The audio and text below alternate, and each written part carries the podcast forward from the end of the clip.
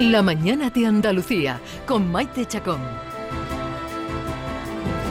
Desde el origen de la humanidad, los seres humanos hemos sufrido epidemias que a veces se han convertido en pandemias, que han provocado muertes, que han modificado nuestras formas de vida, nuestros hábitos de limpieza, de higiene, han modificado el urbanismo, hasta la arquitectura. Un ejemplo, la obsesión por la limpieza extrema que desencadenó la tuberculosis determinó los derroteros del movimiento moderno de arquitectura que abogaba por espacios más ventilados, con paredes blancas, con grandes ventanales para que entrara el sol. Todo esto lo modificaban las epidemias. Hoy es el Día Internacional de la Preparación ante las Epidemias, una fecha que pretende visibilizar la importancia de la prevención y de la preparación y la colaboración para dar respuesta a estos retos. Precisamente lo recordábamos con Javier Moreno en el día en el que se cumple un año del comienzo de la vacunación en nuestro país y a punto de cumplirse los dos años de que China reportara que estaba investigando un brote viral de una neumonía inexplicable. Eso fue el 31 de enero del año 2019. 12 días más tarde, el 12 de enero del 2020, China, el gobierno chino informaba de la primera víctima mortal provocada por este extraño virus. Y hasta ahora, ya conocen la historia. Eduardo Briones es, es epidemiólogo, especialista en medicina preventiva y salud pública es director de la Unidad de Salud Pública del Distrito de Atención Primaria de Sevilla. Eduardo Briones, buenos días. Hola, buenos días. Supongo que estará a tope hoy, ¿no? Sí, sí, hoy estamos viendo todos los datos y reconsiderando las medidas. Reconsiderando las medidas. ¿Qué piensa usted que va a pasar en los próximos días? Bueno, pues la, información que tenemos no es muy optimista. Pensamos que en los próximos días va a seguir aumentando pero bueno, no sabemos eh, cuál va a ser el momento en que llegue al pico. En fin, nos esperan todavía unos días de, mucha incidencia de COVID. De mucha incertidumbre. En algunos países donde empezó precisamente en Sudáfrica, donde empezó a dar fuerte el Omicron, parece que, que, la incidencia está bajando. Doctor, ¿eso quiere decir que ha habido como un pico muy alto y luego la caída parece que está siendo también rápida? ¿Esto puede pasar aquí también? Sí, sí, puede pasar, puede pasar perfectamente. Aquí la penetración de Omicron fue un poco más tardía. También tenemos un porcentaje muy, de, alto de población vacunada. Entonces esos son factores que irían en la dirección de que, bueno, pues llegaría un momento en el que alcanzaría el pico y, y probablemente volvería a bajar rápido. Por lo menos la esperanza que tenemos. Estábamos recordando que hace, dentro de poco, se van a cumplir dos años de, de que China reportara eh, este extraño virus que decían, ¿no? de, desconocido. Eh, eh, ¿Qué pensó en ese momento, hace dos años, cuando empezó a conocerse lo que, lo que estaba pasando en Wuhan? Usted que es especialista precisamente en medicina preventiva y en salud pública. Pues en aquel momento estábamos todavía reconsiderando lo que había pasado con la listeria, precisamente. Estábamos eh, en un simposio sobre el brote de listeria que habíamos tenido en Andalucía y empezábamos a oír las noticias de este virus de Wuhan que bueno eh, nos recordaba a otros virus que habían producido síndromes respiratorios agudos parecidos y bueno lo observábamos con mucha cautela porque las características de este tipo de virus pues se comportan de una manera muy epidémica y, y nos, producía mucha precaución pero desde luego no nos podíamos imaginar la dimensión que podía llegar a tener ¿no? Doctor, eh, ¿qué tal? Le saluda Javier Moreno, muy buenos días. Hola, buenos días. ¿Qué han aprendido los expertos en, todo este tiempo? Y luego le voy a preguntar si cree que la sociedad, eh, los españoles, los andaluces, hemos aprendido algo, vamos a sacar algo positivo. Pero ustedes, en relación a lo que se sabía en aquel momento y, todo lo que ha llovido desde entonces, ¿qué conclusiones se pueden sacar? Bueno, mm, eh, del coronavirus yo creo que una conclusión muy clara es que eh, nunca podemos confiarnos, ¿no? Que las sorpresas que nos viene dando en cuanto a los cambios con las mutaciones, los cambios de comportamiento, eh, en cuanto a la inmunidad colectiva, etcétera, pues han evolucionado en cada una de las olas y, siempre nos, nos está dando alguna alguna grande o pequeña sorpresa, lo que hace que sea más difícil prever las medidas, ¿no? Eh, también hemos aprendido que la, la, preparación en consecuencia es muy importante, el tener una organización suficiente para dar respuesta, aunque cuando se producen olas como las que estamos padeciendo ahora, pues realmente es muy difícil eh, tener servicios preparados para tal cantidad de casos. ¿Y la sociedad? Eh, por su experiencia, aprende o, esto que comentábamos con Maite hace un ratito del hartajo, del, de la confusión, del enfado, eh, puede, mm. puede tener efectos negativos. Al final yo creo que sí, que terminamos aprendiendo y adaptándonos ¿no? a lo que dicen los expertos, ¿no? Sí, sí, yo creo que, que como esto nos afecta a todos, hay una, hay una respuesta social. En general la respuesta social es, muy positiva. Eh, el cumplimiento de las medidas y de las recomendaciones es muy amplio, muy extenso.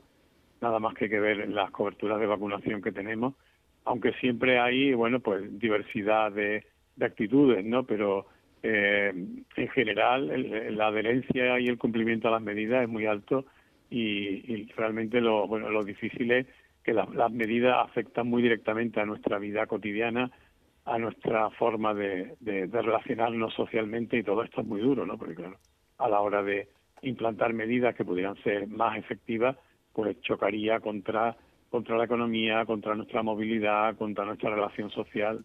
Entonces esto es lo realmente complicado, ¿no? De, de esta epidemia.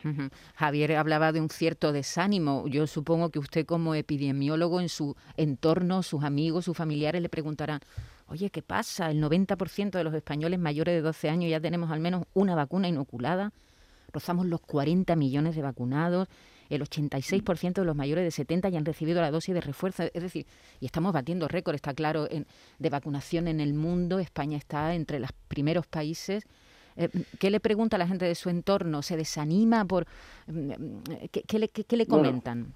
en, general la, gente entiende eh, que, la situación va evolucionando y que también eh, tenemos muchos mejores resultados en cuanto a, enfermedad grave de COVID, ¿no? Que ahora mismo lo que tenemos son infecciones, la inmensa mayoría leve, y hemos conseguido reducir enormemente, más del 90%, las hospitalizaciones y los casos graves, ¿no? Esto ya sí que es una, una gran, gran victoria, ¿no? Y, bueno, la gran incertidumbre es ahora mismo eh, cuándo me tengo que hacer la prueba, dónde compro los test y, cómo consigo una, cita con el médico. ¿no?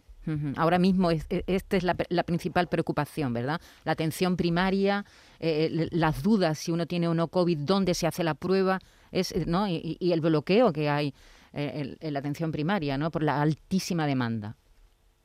Sí, efectivamente. Esto se, está intentando solucionar, pero la avalancha de casos es tan grande que hay que pedir mucha colaboración a, la, población eh, en cuanto a cumplimiento de las medidas, en cuanto a autoaislamiento y, bueno, en cuanto a esperar a que se pueda dar respuesta desde los servicios. Ahora mismo, si hay alguien eh, que tenga dudas de si tiene o no COVID, porque tiene fiebre, porque tiene algún síntoma, ¿qué debe hacer, doctor? Eh, pues debe eh, aislarse y llamar a Salud Responde para, para pedir una para pedir una cita médica, ¿no? Fundamentalmente creo que creo que es la vía. Si se encuentra ya con síntomas más graves, le sube la fiebre, nota dificultades al respirar, pues que no dude llamar al 061 o acudir a urgencia. Eh, ¿Recibimos algún mensaje? Yo pienso que esto, de la epidemia me parece a mí que se ha adelantado muy poco porque seguimos igual que estábamos eh, cuando empezamos pues, con mascarilla y se está hablando de un próximo confinamiento.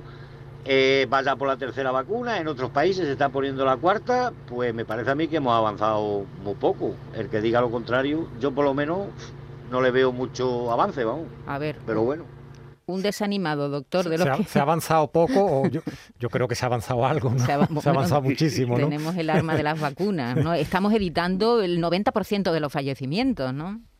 Sí, sí, sí.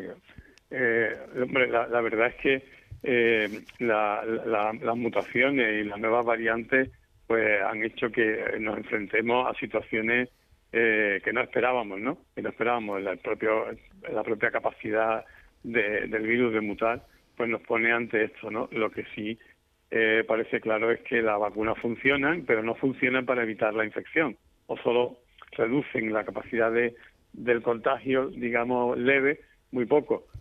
Eh, con lo cual vuelve a circular el virus en cuanto a volvemos a tener contacto en interiores y en situaciones en las que el virus se transmite, ¿no? Pero lo que sí son claramente esperanzadores son, son los datos de casos graves, de hospitalizaciones, las residencias, por ejemplo, están muy respetadas en cuanto a este tipo de cosas y la población mayor también, ¿no? Entonces, bueno, esto sí que esto sí que es un gran avance. en cuanto a lo que es la vida cotidiana de las personas de edad media, pues sí que la verdad es que eh, volvemos a estar ahora mismo precisamente en uno de los peores momentos de contagio, de limitaciones de la vida social, etcétera. Al principio mm, recordábamos cómo ha ido modificando también nuestra forma de vida las sucesivas epidemias que ha sufrido la humanidad a lo largo de la historia, cómo ha cambiado también el urbanismo, la arquitectura, eh, las ciudades, ¿no? los hábitos mm. de higiene, de limpieza. Eh, ¿En qué va a modificar nuestra vida esta epidemia cuando, cuando culmine, cuando termine?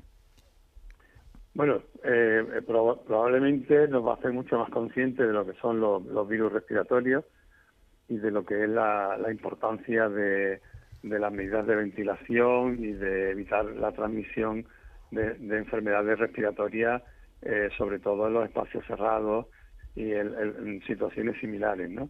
También nos va a llamar mucho la atención sobre cómo tenemos que intensificar la vigilancia, ¿no? Cómo tenemos que poner más eh, recursos en mantener una vigilancia constante en, este tipo de, enfermedades eh, con buena capacidad de respuesta de pruebas, tanto en la atención primaria como en los servicios de microbiología, y, poder detectar a tiempo este tipo de, cambios y poner en marcha las medidas que hagan falta. Bueno, Eduardo Virón es epidemiólogo, trabaja en la Unidad de Salud Pública de Sevilla en el Servicio Andaluz de Salud. Un abrazo, muchas gracias por atendernos. Nada, encantado, muchas gracias. Bueno, en algo nos modificará, ¿no? las alertas, la colaboración entre países. A fin de cuentas, el día, este día eh, que, hoy se celebra, que la ONU celebra hoy, el Día Internacional de la Preparación ante las Epidemias, precisamente insiste en la importancia que tiene la colaboración, la transparencia de la información entre países, ¿no? Y ahí sí parece que hubo algunas algunas descoordinaciones al, principio, países que no atendieron eh, las demandas de información o países que no atendieron lo que se venía y, que se encontraron después. Pero yo creo que esto le cogió de nuevas a, muchísimos gobiernos, ¿no? Y que en, muchos casos pues no se prestó atención y, luego pasó lo que pasó. Pero era, era algo completamente, creo que era algo completamente nuevo. ¿no? Y si es importante la transparencia, la comunicación entre países para que una epidemia que, puede empezar siendo local se convierta en una pandemia global, también es muy importante la información que llega a la gente y, ahí la prensa tiene un papel fundamental. Pablo Linde es periodista, especializado en salud y sanidad, escribe en El País, es malagueño.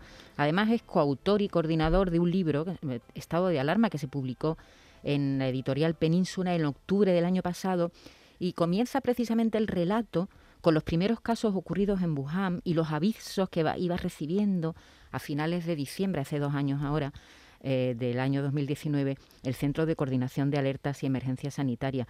Desde entonces, Pablo escribe puntualmente sobre el virus y sobre la evolución de la pandemia eh, en el país. Pablo Linde, ¿qué tal? Buenos días. Hola, buenos días. ¿Qué tal? ¿Cómo estáis? Muy bien. Dos años escribiendo del coronavirus, ¿no? Dos años casi casi sin parar. Y justo hoy que hace dos años que el CAES el centro que dirige Fernando Simón ahora que lo menciona recibieron las primeras eh, alertas los primeros avisos de que algo raro estaba pasando en China. Sí efectivamente. China reporta eh, eh, tal día como hoy, el 31 también, el 31 China reportó el 31, pero en el CAES empezaron a recibir señales, porque ellos tienen un sistema que va más allá de, de los vías oficiales, tienen un sistema de monitorización de alerta en hospitales internacionales y las primeras señales, me contaron a mí los trabajadores de allí, que las recibieron justo el 27 de diciembre del 2019. Y, bueno, el, el, día 12 de enero eh, se reporta el primer, el primer, la primera víctima mortal del, del virus. te voy a hacer la misma pregunta que le hice al doctor hace, hace un ratito, Pablo. No sé tú qué pensaste al principio, eh, cuando empezaste. Pues mira, yo al principio, la primera vez que yo tuve conocimiento de que existía un virus por ahí fue, como yo trabajo haciendo temas de salud hace mucho tiempo, una viróloga eh, con la que solía hablar me, avisó, me dice, pues mira, en China tenemos unas neumonías raras, esto fue a principios de enero. Yo pensé, bueno, pues algo más, yo trabajaba por entonces mucho con salud global y pensaba que podía ser pues una amenaza como tantas que se caería en nada conforme la cosa fue cogiendo forma, pues yo empecé a interesarme y a ver qué podía pasar, pero lo primero que supimos o las primeras informaciones que nos llegaban era que no se podía transmitir entre personas, con lo cual lo que nos decían los científicos es, bueno, habrá que estar atentos, pero esto no parece que vaya a ir muy lejos. Eh, Pablo, ¿qué tal? Soy Javier Moreno. Hola, Javier, ¿qué tal? ¿cómo, ¿Cómo se prepara un periodista, aunque tú has tocado temas de salud desde hace mucho tiempo, cómo te preparas tú para, para empezar a informar de esto todos los días? Lo digo porque a nosotros, y especialmente aquí en la radio pública, en Canal Sur Radio, nos preocupa mucho el, acudir a la fuente, a la fuente de verdad, no a los a esos aproximados y esas aproximadas que hay en, en, en tantos programas de radio y televisión hablando de todo y de lo que caiga ese día, ¿no? Eh, y yo creo que es importante que, que, con un periodista como tú eh, se, le, se le diga al, al, al, público, oye, acude a buenas fuentes de información, a la que quieras, a cualquier periódico, pero siempre trata de ir a, a personas, a periodistas que estén bien documentados. ¿Cómo has asistido tú a este espectáculo de la pandemia en los medios de comunicación? Bueno, yo, como decía antes, yo llevaba ya cuando empezó la pandemia bastante años informando con justamente de salud global, había estaba en una sección antes de, de desarrollo del país que se llama Planeta Futuro y yo me encargaba justo de temas de salud global, de todas las amenazas que, que de, salud a todo el planeta, iba a muchos congresos de SIDA, de tuberculosis. Yo decía, estaba muy familiarizado ya con cómo funcionaba la Organización Mundial de la Salud y lleva también tiempo pues haciendo sanidad en España y, hablando con el ministerio. Entonces la preparación digamos que era esa era te llega te llega una avalancha porque bueno fue al principio poco a poco pero después pronto fue un monográfico de información desde prácticamente finales de enero y sí es estar eh, con, con, conectado a las fuentes oficiales contrastar con, como habéis hecho vosotros, con un epidemiólogo que de solvencia, especialistas que tengan estudios publicados en la materia. A ver, aquí no hay nadie infalible, como hemos visto, los mm. especialistas también se equivocan, pero por lo menos si hay alguien que se equivoque, que se equivoque con base y con los datos en la mano, no por puras especulaciones o, o rumores o conspiraciones que no, que no tienen fundamento. Pablo, después de ese esfuerzo que se ha hecho desde los medios de comunicación serios, ¿no? que han informado puntualmente sobre, sobre esta crisis, yo no sé si uno se desespera cuando ve que un bulo eh, eh, casi que circula con más rapidez y tiene más éxito que, que una noticia bien documentada.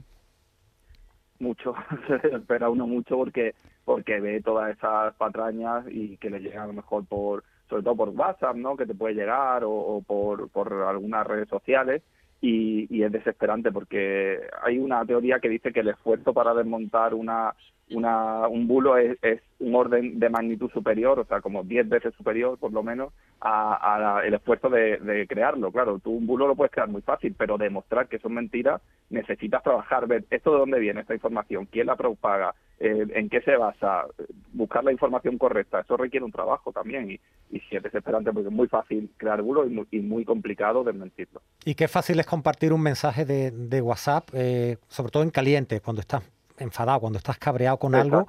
Y, y, y, y, yo es que siempre digo lo mismo, eh, acude a fuentes de información fiables, ¿no? Y, en ese sentido, digo, como periodista, la práctica ¿no? del periodista que tiene que contrastar, incluso como decía, como decía Pablo, tú puedes ir a la información oficial, que se puede equivocar, pero luego la obligación del periodista, y eso es muy bueno que lo sepa el público, el periodista va a ir a contrastarla, en este caso periodistas como, como Pablo y como tratamos de hacer nosotros humildemente en, en Canal Sur Radio, ¿no, Pablo?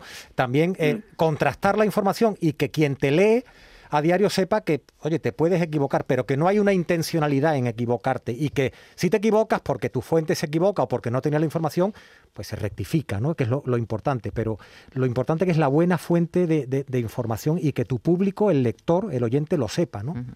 Bueno, Pablo, ¿en qué estás ahora? ¿Qué, ¿Qué, próximo artículo vas a publicar? ¿Nos puedes adelantar algo? Pues ahora, por suerte, estoy en Menajarafe, que ah, es un pueblecito amigo. de la cerquía, de vacaciones, donde he veraneado toda mi vida.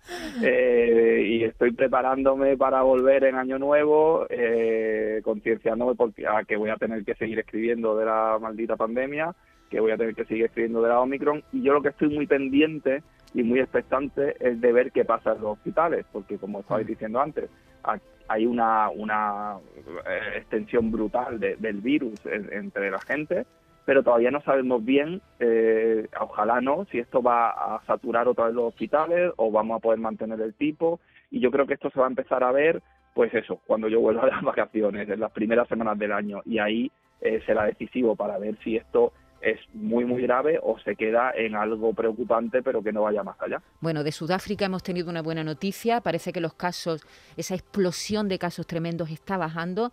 Creo que Alemania también está reportando menos, menos casos de infectados. Eso a lo mejor quiere decir, a lo mejor, ¿eh? a lo mejor quiere decir que lo mismo que ha subido como una pared el número de, de contagiados, a ver si es verdad que baja con la misma velocidad. Pablo Linde, te felicitamos por tu trabajo, estamos de verdad, te leemos asiduamente y, que sigas así, trabajando e informándonos. Pero déjalo de vacaciones, déjalo que disfrute todavía unos días. ¿eh? vamos a dejar unos días más, Pablo. Eso es. Venga, muchísimas gracias y encantado de estar. Gracias, un, un abrazo, que disfrutes de tu tierra. Por cierto, hemos pedido eh, mensajes para, para el doctor Briones por si tenían alguna duda, pero desde luego lo que nos está llegando es un montón de gente muy indignada. Buenos días. Yo, un indignado Resulta que mi niña es positiva desde el día 17. Hoy 27 termina eh, eh, de estar encerrada en su cuarto. 10 días no le van a hacer un PCR a ver si es positivo o no. Así que, que, que ya es vida normal a partir del décimo día. Yo esperando cuatro días un PCR que me hicieron y no me cogen el teléfono, me pasan de salud responde a, a Virgen de Rocío, de Virgen de Rocío a Distrito, y Distrito no te coge el teléfono ni quemado. Eh, vamos, yo lo que veo es una desorganización impresionante. Es lo que veo yo. Yo soy un indignado que llevo trabajando 14 o 15 días sin saber si he pasado COVID. He tenido fiebre, he tenido, eh, he tenido dolor de cabeza, nada. Eh, Fenargan de un gramo y a quitarme y a seguir trabajando porque esto es lo que hay. Claro, nadie te dice nada, pues tú como si fuera un catarro. Yo, un indignado, gracias, hasta luego. Pues esto es lo que hay. ¿eh? Hay un montón de llamadas eh, eh, de este cariz, de gente que sí tiene, se lo hemos preguntado al doctor Briones, ¿no? Tiene sospechas, tiene fiebre, todo. Yo creo que todos hemos tenido, yo también he tenido casos de eso en mi familia.